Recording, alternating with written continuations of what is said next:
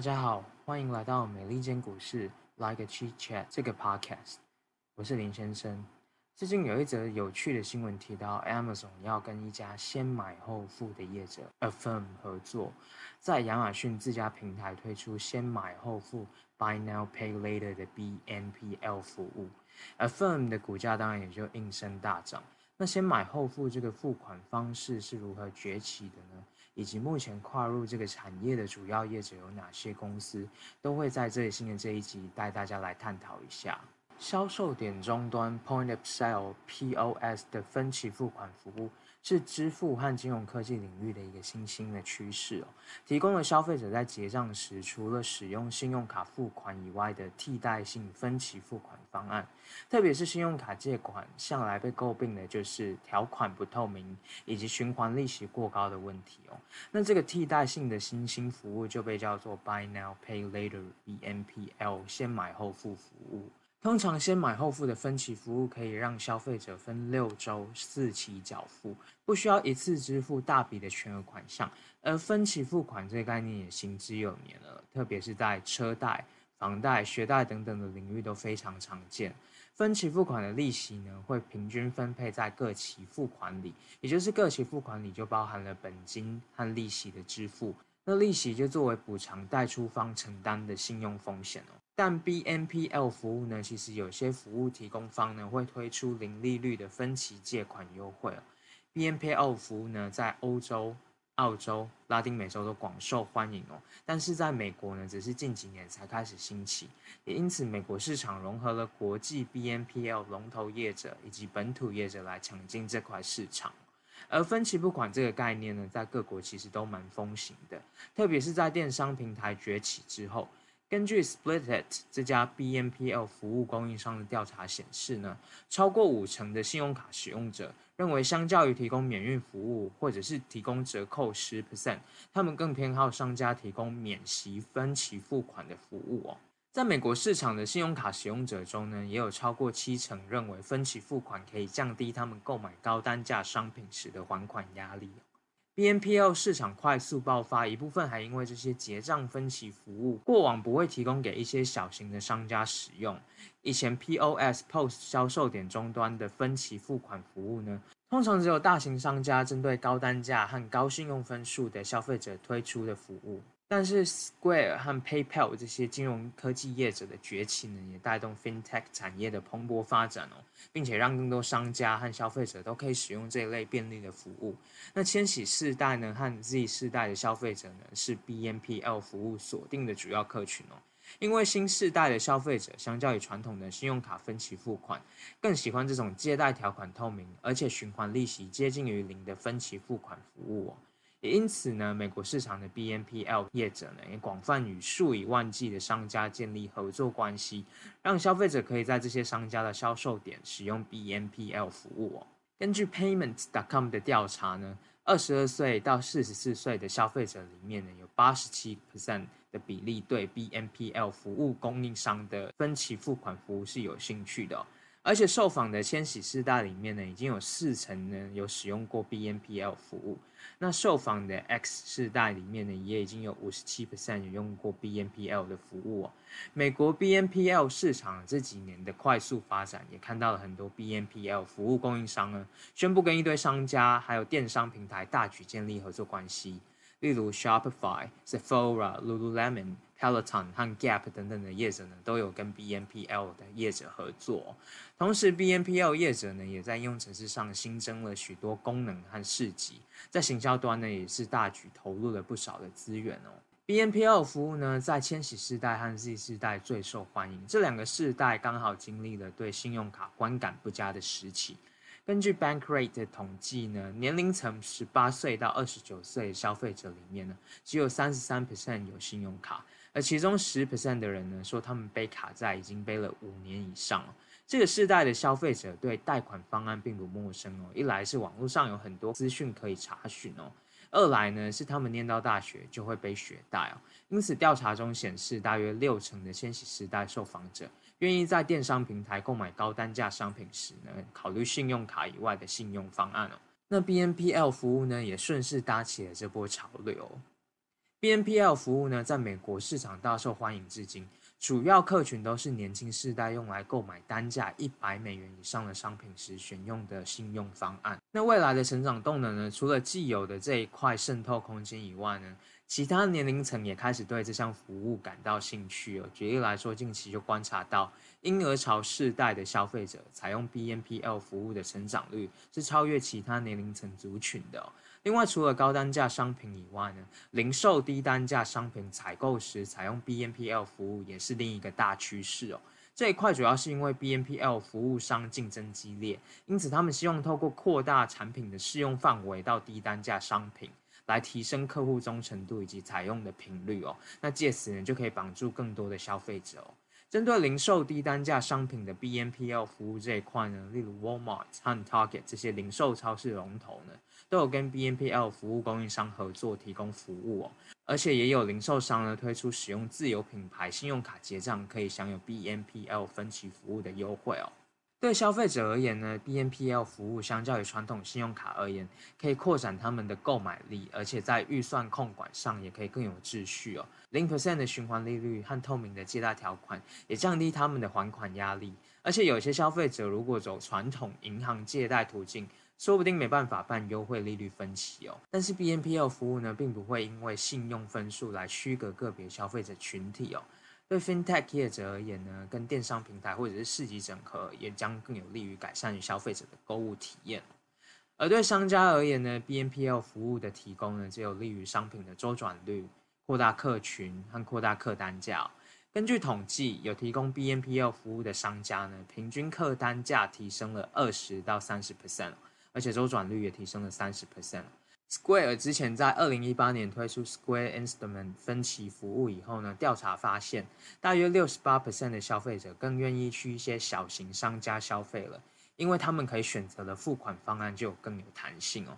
另外，BigCommerce 的调查也显示，三十六 percent 的受访者表示呢，因为有提供 BNPL 服务呢，所以他们更愿意采购高单价商品。而且还有三十一 percent 的受访者表示，如果发现商家没有提供 BNPL 服务的话呢，那么他们实际消费的意愿就会有所降低哦。至于 Split 的调查则显示呢，四十 percent 的信用卡使用者指出，如果他们知道店家或者是付款服务商呢有提供零 percent 的分期付款选项，那么他们的购买金额就会有提高的意愿。整体而言，商家透过提供更弹性的付款方案，有利于提高客户互动和忠诚度哦。并得以回传更多数据给后台的 FinTech 业者，来优化他们的行销决策以及贷款方案。根据统计，BNPL 在整体电商市场的渗透率呢，有望自今年初的三 percent 提升到二零二三年的十三 percent。那主要将受惠于欧美市场的快速成长。到时候估算全球电商市场规模呢，大约六兆美元，而十三 percent 的渗透率呢，隐含接近八千亿美元的 BNPL 市场规模。也就是说，复合年增率 CAGR 大约在七十 percent 左右。其中特别讲一下北美市场，因为我们这个频道也以美股为主。北美市场二零一九年的 BNPL 服务在电商市场的渗透率呢，只有零点九 percent，然后这两年快速成长至大约两 percent 的渗透率。线上商家的竞争越来越激烈，也因此很多商家都主动找 BNPL 服务供应商合作，以寻求提升客户忠诚度、回购率以及客单价。同时，各家 BNPL 业者呢，也早就锁定北美市场是一个潜力股，因此也更愿意扩大资源来投入北美市场。另外，传统支付业者，例如 Visa 和 PayPal，也都刚好今年推出了相关的 BNPL 服务产品哦。产业里也看到一些收购交易，像是澳洲第二大的 BNPL 业者 Zip。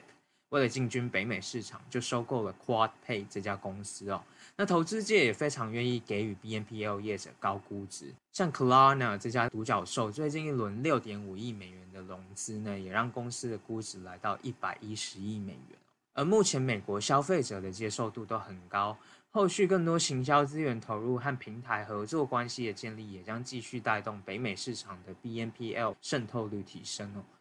市场预估呢，美国 BNPL 渗透率可望从二零一九年的零点九 percent 提升到二零二三年的二十二 percent 左右，复合年增率 CAGR 是高达一百五十六 percent。目前美国市场的 BNPL GMV 主要来自于 Afterpay、Klarna 和 QuadPay 这几家领先业者。Afterpay 第二季在美国市场的 GMV 年增率就高达两倍。比较成熟的纽澳市场呢，Afterpay 也都有实现四十到五十 percent 左右的年增速哦。另外，Klarna 则是欧洲最大的 BNPL 业者，在十七个国家被高达八千五百万名消费者用来与二十点五万家商家执行购买交易的付款哦。该公司 GMV 持续创新高，美国市场用户持续翻倍成长，而且据称是美国 BNPL 市场中成长最快的业者。不过，虽然 BNPL 付款服务呢近几年在美国快速成长，但也才刚要爆发而已，因此市场普遍都很看好后续的增长空间哦。单就二零一九年而言呢，电商平台的付款选项排名，BNPL 才排在第九名，渗透率仅仅零点九 percent。二零二零年渗透率二点零 percent，一下子将排名推进到第六名。而电商平台最大宗使用的付款方案依序为信用卡、电子钱包。千账金融卡、千账卡、银行转账、货到付款等等。至于就监管层面而言呢，因为 BNPL 业者没被列为信用解决方案的提供机构，所以那些银行和信用机构被规范不能做的事，BNPL 业者目前都可以抢来做。BNPL 服务呢，目前在全球各个市场都是低度监管的。因为产业才刚要进入爆发期哦，但是随着该市场快速发展，而且越来越多消费者使用这项服务，部分市场人士呢也开始呼吁要加强 BNPL 服务的监管哦。例如澳洲这个 BNPL 服务相对成熟的市场呢，最近澳洲证券及投资委员会 ASIC 就点出了 POS 销售点终端融资方案可能会发生的一些问题，并且寻求建立一个监管架构，预计明年会上线。主要监管范围在于预期放款的费用、用户最低年龄限制、无法履行债权时的呆账认列机制等等哦。至于美国市场呢，虽然没有像澳洲的 BNPL 市场那么成熟，但是像科技发展走在比较前面的加州，最近也开始关注 BNPL 服务的监管议题。加州商业监督局 DBO 就开始广泛呼吁要加强 BNPL 服务的监管。主张这样的服务呢，应该跟信用贷款一样，放在同样的监管水平上。因此，当地 BNPL 营运业者呢，应该要遵循 California Financing Law 来取得营业证照，才能在当地合法提供 BNPL 服务。但取得这样的证照呢，其实是耗时费日的，而且成本也非常高。DBO 呢，最近甚至驳回了 Sezzle 这家 BNPL 业者的证照申请哦。另外，澳洲最大的 BNPL 业者 Afterpay 在加州的业务呢，最近也被 DBO 控诉非法提供贷款给消费者哦。最后，这个案子 Afterpay 呢，被要求退九十万美元给消费者，并且要支付九万美元的行政费用给加州当局哦。类似的监管加强，看起来都还只是刚开始而已。那接下来我们来谈谈美国 BNPL 市场的竞争格局。目前主要规模比较大的业者呢是 Afterpay、Affirm、klana、QuadPay 和 PayPal。根据 Ascend 的调查呢，美国市场最受欢迎的 BNPL 业者呢，依序为 PayPal 的四十八点一 percent、Afterpay 的三十五点七 percent、Affirm 的二十五点七 percent、Klarna 的十九点三 percent 和 QuadPay 的十点四 percent 哦。整体而言呢，这些业者的 BNPL 服务商业模式都差不多，提供短期贷款、分期付款，各期缴一样的钱，然后循环利息是零 percent 起跳。那我们就先从 Afterpay 谈起。Afterpay 总部呢在澳洲，二零一六年在澳洲上市，近几年市值显著提升，是因为二零一八年开始打进高增速的美国市场。目前在美国市场合作的商家总数高达一点五万家，提供的 BNPL 方案呢是结账时付四分之一的款项，剩下的金额均分三期，每两个礼拜缴一次，然后分期免利息。逾期放款呢会收八块美金的罚款，然后每逾期一个礼拜再多收八块美金，依此规则递增哦。那罚款的上限设定呢是该交易总额的四分之一。至于 Afterpay 跟商家收取的费用呢，则是交易金额的四点一七 percent。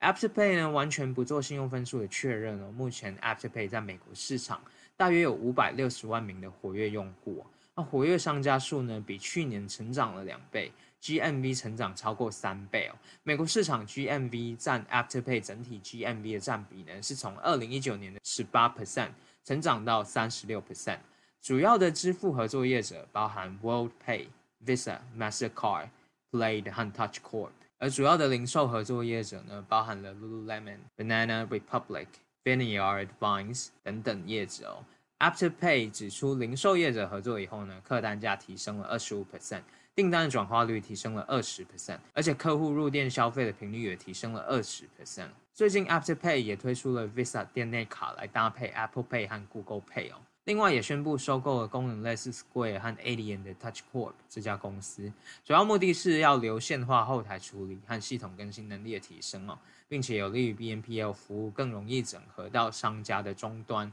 那作为澳洲市场的龙头呢，Afterpay 在美国市场的进展也非常顺利哦。再来第二家要介绍的是 Klarna，Klarna 呢是在二零零五年成立于瑞典。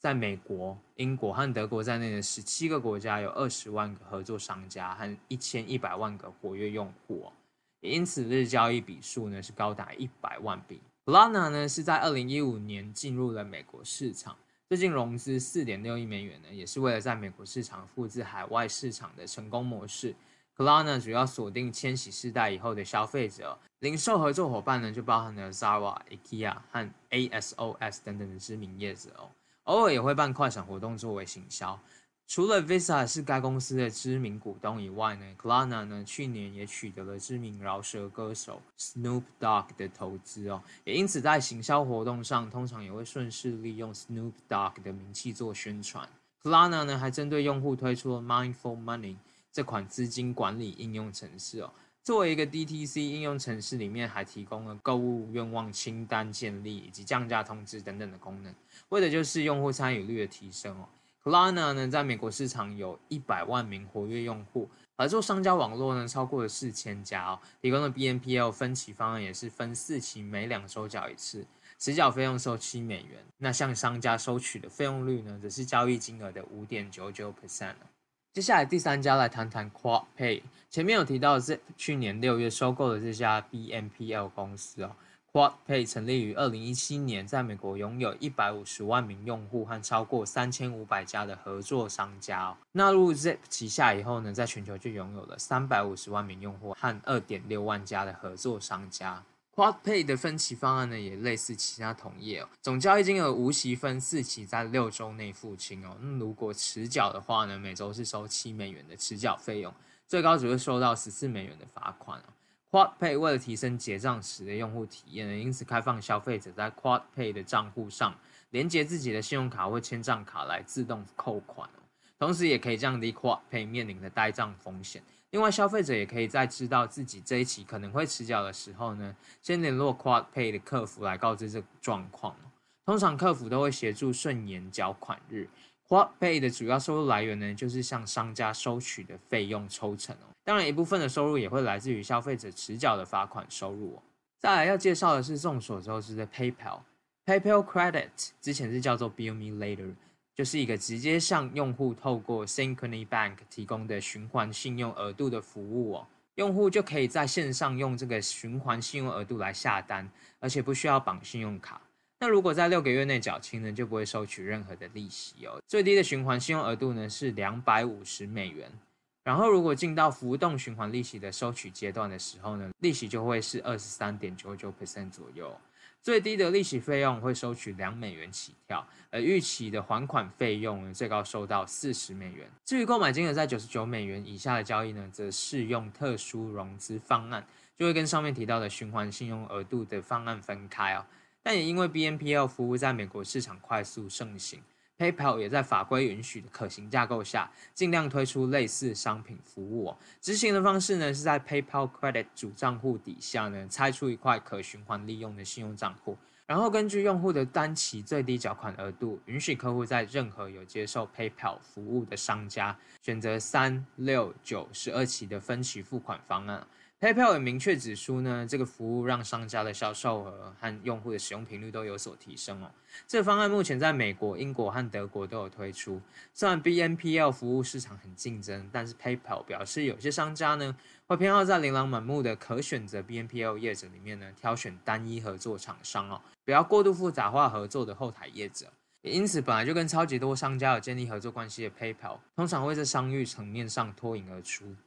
PayPal 最近也跟 City Australia 签署了长期战略合作协议，准备要进军澳洲的 BNPL 市场。另外，PayPal 去年八月也在美国推出 Pay in Four 新分期方案，允许商家提供消费者分四期零利率的信用方案，而且不会额外收取任何费用。这项服务在美国市场的回响很正面哦，目前也在法国市场试点中。而美国市场适用这项服务的交易金额呢，是介于三十到六百美元之间，消费者只要在六周内付清即可，而且也可以用 PayPal 钱包缴款。整体而言，PayPal 管理层非常看好 BNPL 的分期消费市场动能，而且对商家、支付平台、消费者都能带来利多。但是潜在的担忧呢，是监管趋严，以及可能对年龄层较低的消费者。带来额外的债务负担挑战。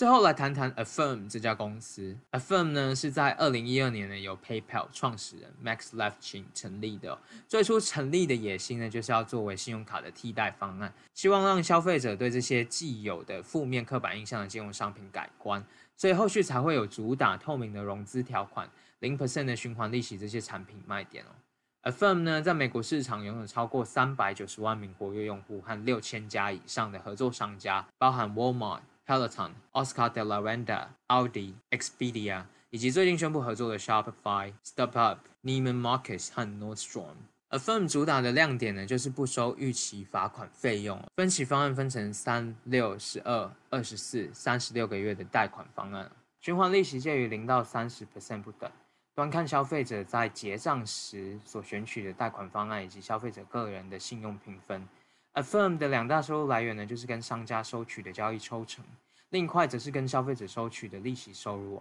如果是无息的分期方案呢，则期间大约是一点五到三十九个月不等。但因为零利率呢，所以跟商家收的抽成可能落在三到十五 percent 不等。至于有息分期方案的商家抽成呢，则是三到五 percent 左右。那这次主要股价在上礼拜一暴涨接近四十七 percent 呢，是因为 Affirm 宣布跟 Amazon 建立合作关系，要在 Amazon 电商平台上提供 Affirm 的 BNPL 结账方案哦。最初几个月会针对特定消费者就订单金额超过五十美元的交易来试用，后续会再扩大试用范围。这起市场消息呢，对 Affirm 而言当然是一大利多。不过商家抽成呢，预计会低于 Affirm 平台的既有水平。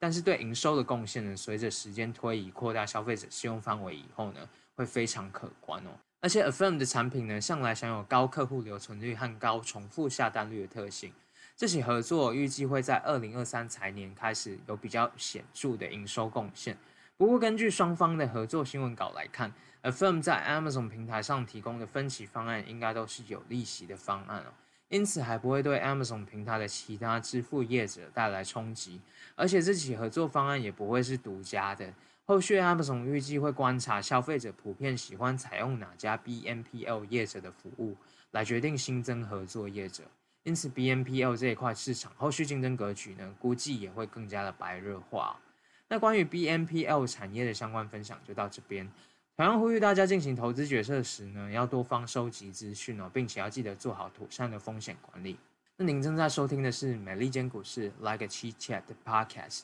我是林先生。喜欢这个节目的话呢，再麻烦大家可以去 Apple Podcast 留下五星好评，或者在留言区给意见哦。另外，也可以在节目说明栏找我们的 IG 连结，透过小盒子私讯跟我们互动。那如果刚好闲钱觉得节目还不错的话呢，也可以透过节目说明栏的 Anchor Support 连接 donate 给我们哦。我们下期见。